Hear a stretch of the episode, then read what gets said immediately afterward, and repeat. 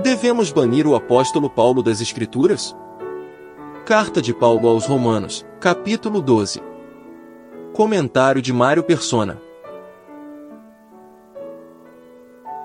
Eu recebi uma mensagem onde o, o correspondente ele, ele dizia: fica fácil você dizer que a igreja não, não foi prevista pelos profetas do Antigo Testamento mas experimenta tirar Paulo da, da Bíblia e você vai ver que também que não vai fazer sentido, porque não tem nada da igreja sem, sem Paulo. É, ele querendo dizer que a igreja foi uma invenção de Paulo, né? E isso, essa é a tendência moderna da cristandade. Exclui Paulo, tira Paulo, porque Paulo não tem nada a ver. E isso é o que faz hoje o cristianismo, a cristandade moderna. Inclusive já estava começando nos dias de Paulo. Nos próprios, no, nos dias, na, na, última carta de Paulo a Timóteo, ele fala disso, que todos estavam abandonando ele. E, e é essa, essa é a situação do, da cristandade no fim, no fim dos dias. Nós não entenderíamos o Antigo Testamento se não tivesse o Novo Testamento. E nós não entenderíamos o que é a igreja sem o ministério de Paulo, porque a ele foi revelado esse mistério do corpo de Cristo. E é aqui que nós encontramos esse corpo. Acho que são quatro, três ou quatro epístolas em que Paulo usa essa expressão que só ele usa, corpo de Cristo. Só ele usa. Ele realmente não tem outro usando. Claro que os outros apóstolos entendiam o que era o corpo, mas a expressão o corpo de Cristo, só ele. E é, e é a maneira de entendermos também a nossa ligação, não apenas com Cristo, mas também com os irmãos. Porque o corpo ele tem uma, uma, uma necessidade de, de todos os membros. E quando, e quando acontece pecado, né, que a gente vê a questão da disciplina e tudo mais, é claro que isso contamina os outros. Eu tenho um amigo, ele, ele passou pela mesma cirurgia que eu passei, de troca de válvula do coração, mas a dele foi muito mais complicada, porque ele foi fazer uma extração do dente e decidiu não tomar antibiótico. E aí o que aconteceu? Uma bactéria lá, tá, na, na, na extração do dente, viajou até o coração e destruiu, eu acho que chama pericardite, se não me engano, destruiu a válvula do coração dele.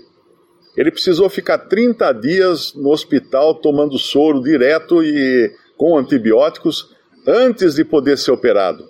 Porque nem, nem podia ser operado, a situação dele ficou tão grave que ele quase morreu. Por quê? Porque o dente tinha ligação com o coração. Quem, quem iria imaginar que o dente tem alguma coisa a ver com o coração, né?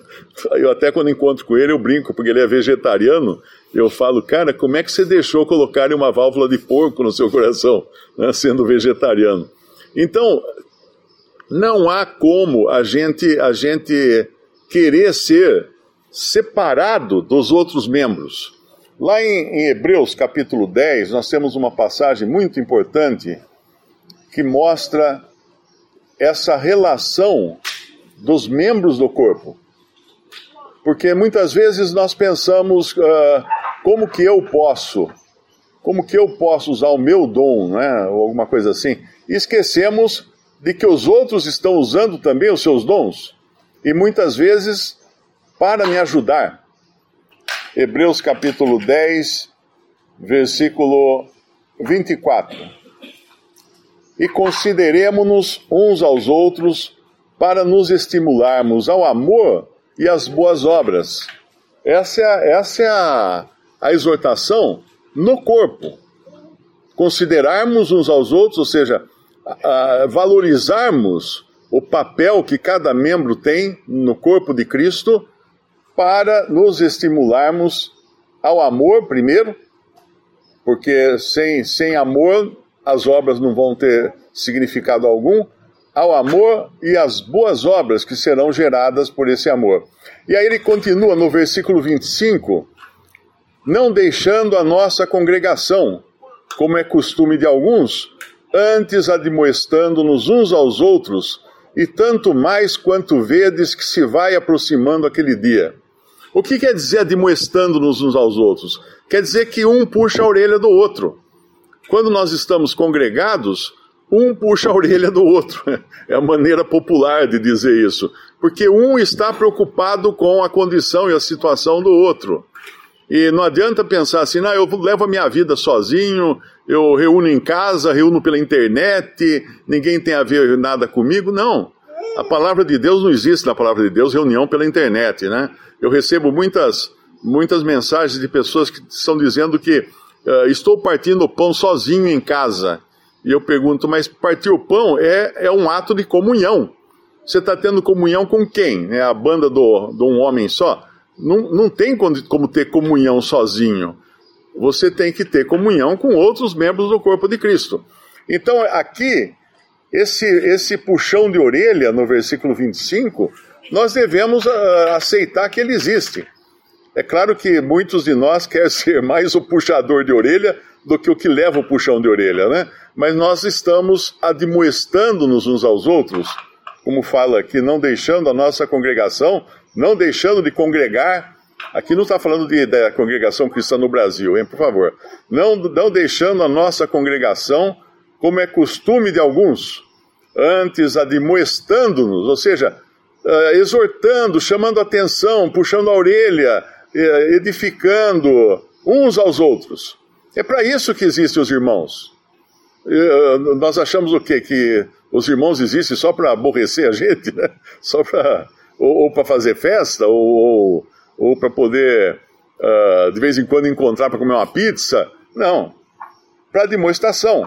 Admoestando-nos uns aos outros. Tem, uma, tem uma passagem em Coríntios que fala da, da, da, da do exercício do dom para edificação exortação e consolação.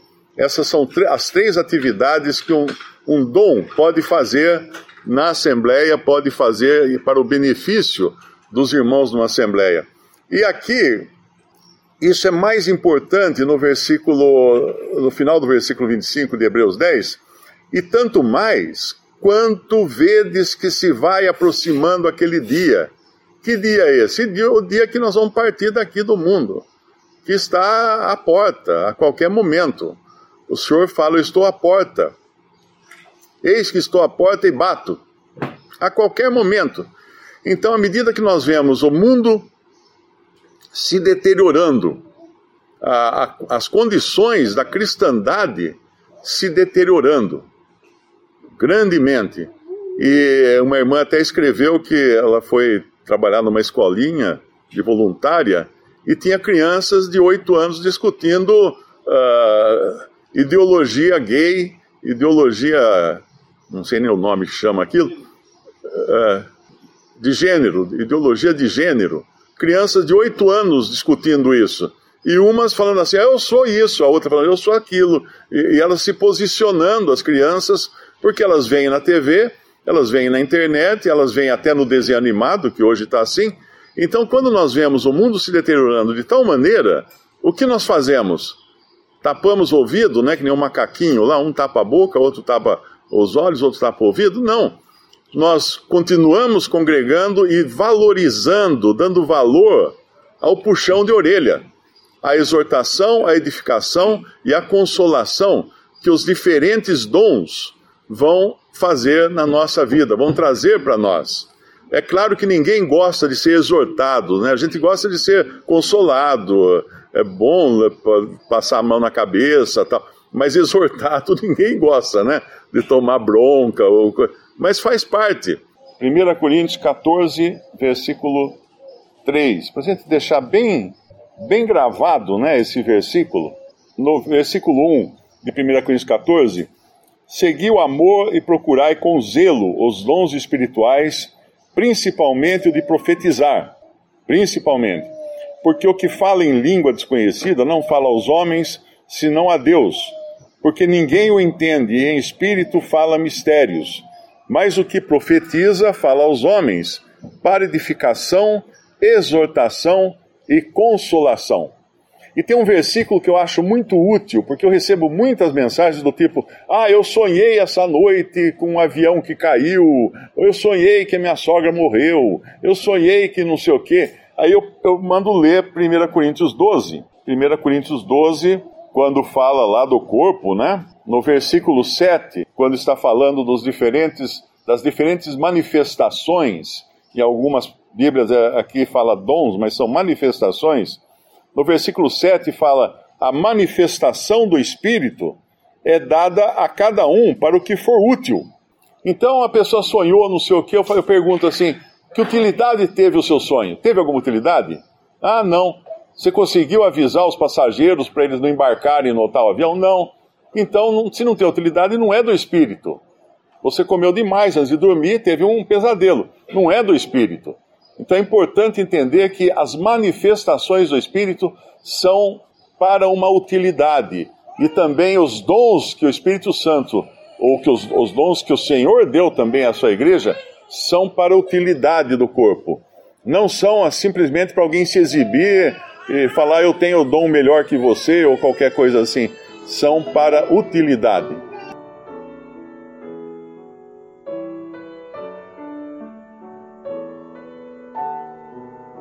Visite respondi.com.br. Visite também 3minutos.net.